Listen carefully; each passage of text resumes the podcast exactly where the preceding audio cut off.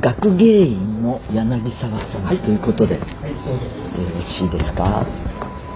大原美術館今入り口ですこの検温は？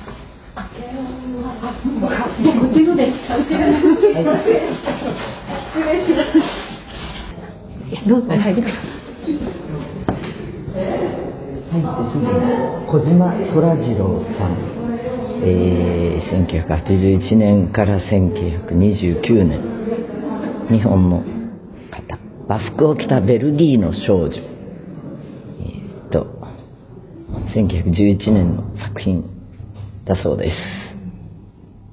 でこの方が、えー大原家に寄贈された提案をして、提案お金を出したのは大原家。はいだけど提案を受け入れてお金を出してもらってえ、ヨーロッパ各地で作品を集めてきたのがこの絵を描いた小島虎次郎。はいあのそういった美術館にとっては、うん礎を作ってくださった大事な作家さんですから、まずここで見ていただいてるんですが、小島さんの作品って160点ほどこの美術館にあるんですね。その中でこれを最初に見ていただきたいというのが我々の願いなんですよ。その心は。倉敷ってうん日本の人が作った美しい柳、それを使い続けて今にも持ってるじゃないですか。はいはい。この柳を散策して日本の美しいものに出会った方がこれから世界各地のまた美しいものに出会ってしまう。いわば異なる価値観とか異なる文化がこれから出会っていただくわけですけど異なる価値観って一つ間違うと出会うと喧嘩したり摩擦が起きやすいですよねでもこの一枚の作品のように美しく調和してほしい。お互い異なった考え方を寛容に受け止める場でありたい。この美術館でありこの街であるっていうところからこの作品を展示させてもらってます。はあの小島虎次郎さんはい。パリ留学とかもされてるあのですね、細かい方行くと、はい。1907年に日本中のプロが集まる展覧会で、はい。まだ大学院生ながら、見事トップ6人の一人になってしまった。はい。それまでは大原家から奨学金うん、生活の一部を支援してもらってたんだけど、はい。もう日本中のプロの中で一番になったんだから、ええ。5年間ヨーロッパ行って勉強してこいってことで、大原孫三郎が全額出資して5年間ヨーロッパに行かせるんですよ。あ。で最初鳥肌立っちゃったなうん、最初はパリに行きましたけど、ええ当時のパリ大都会すぎて、ええ。おそらく肌が合わなかった。うん。そこでね、えーグレっていうパリから70キロほど離れた農村で1年ほど過ごした後に、ベルギーのゲント、はあはヘントと言ったりガンと言ったりしますけども、ベルギーのゲントを拠点にして画家としてのレッスンを積みました。で、この絵はまさにそのゲント時代に描いた作品です。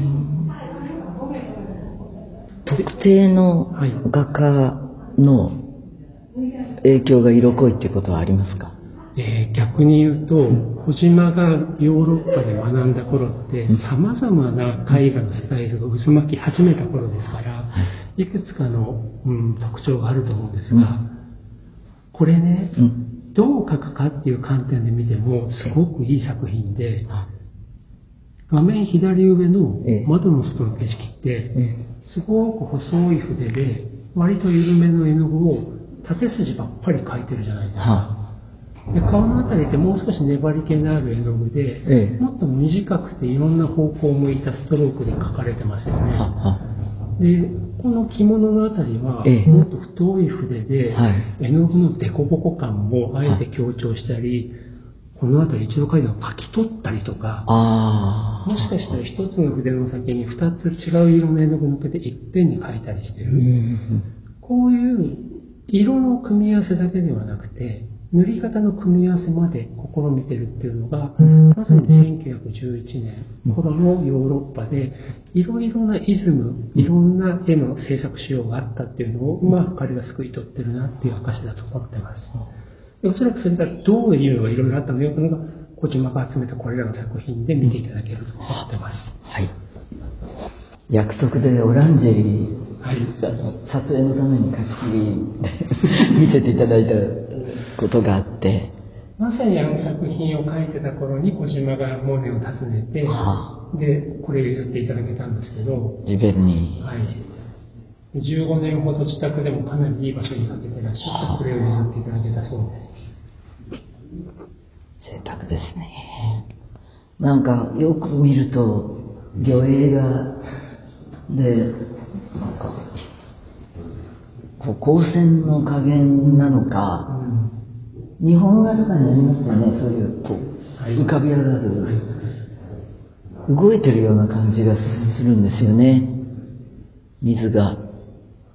うんまさにですけど、モネが15年大事に飾ってた作品を、まあ、初めてやった日本人に譲ってくれたのも、日本に持って帰って美術館を作ってみんなに見せるからっていうのがすごい重要だったんですよね。あでモネあの、ジベルリーの作って所狭しと浮世絵飾ってるじゃないですか。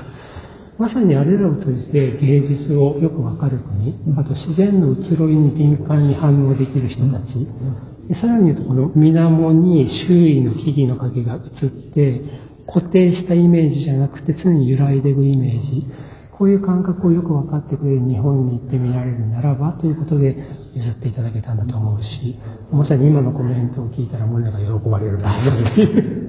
おい。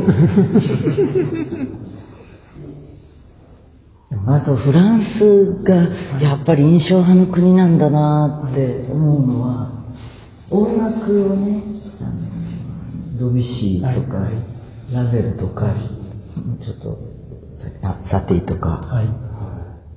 脳でうん。感じる印象っていうのがうん絵画で刺激されるのと一緒なんですよね。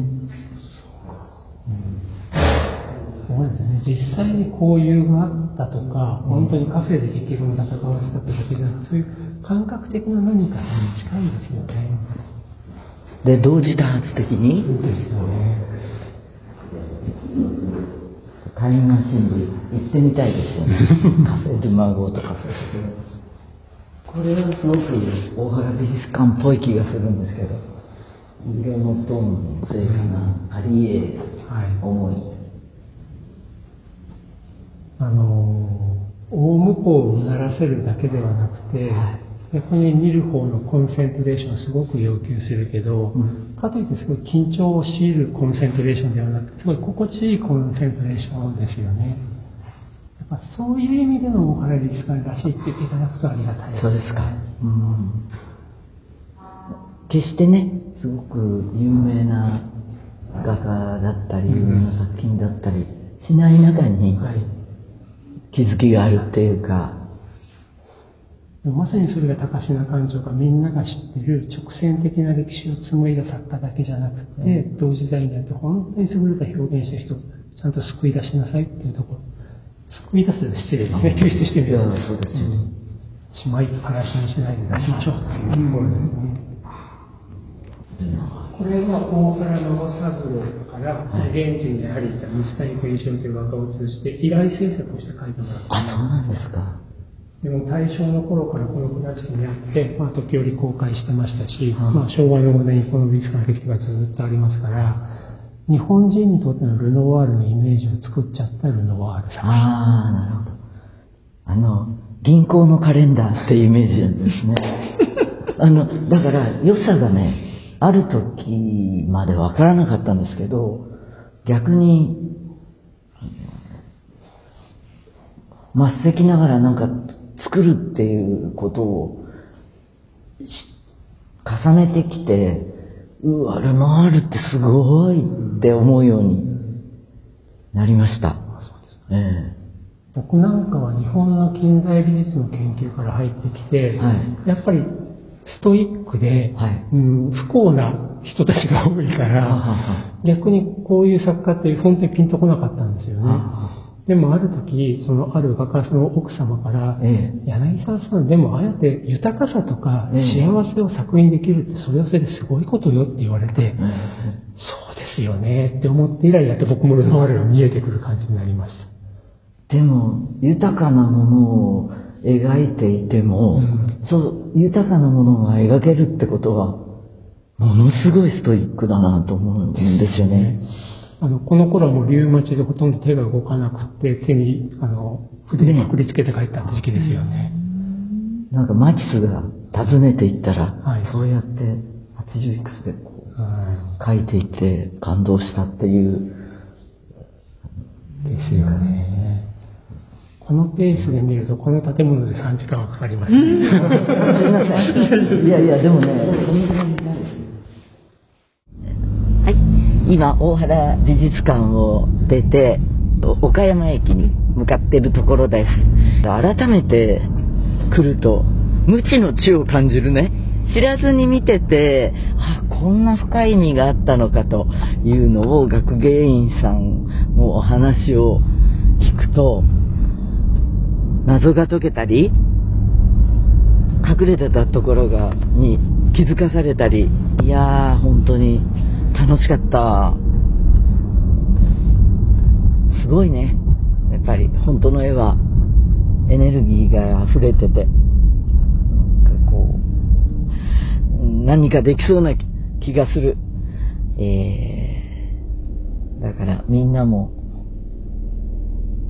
そういうあの展覧会とかあったら、なかなか混んでると味わいづらいかもしれないけど、ちょっと約束で、あの、閉館後に案内していただいたんで、とっても贅沢だったけど、でも、あの、画集でとかより、頭で考えてるより、本当の絵に触れると、いいと思います。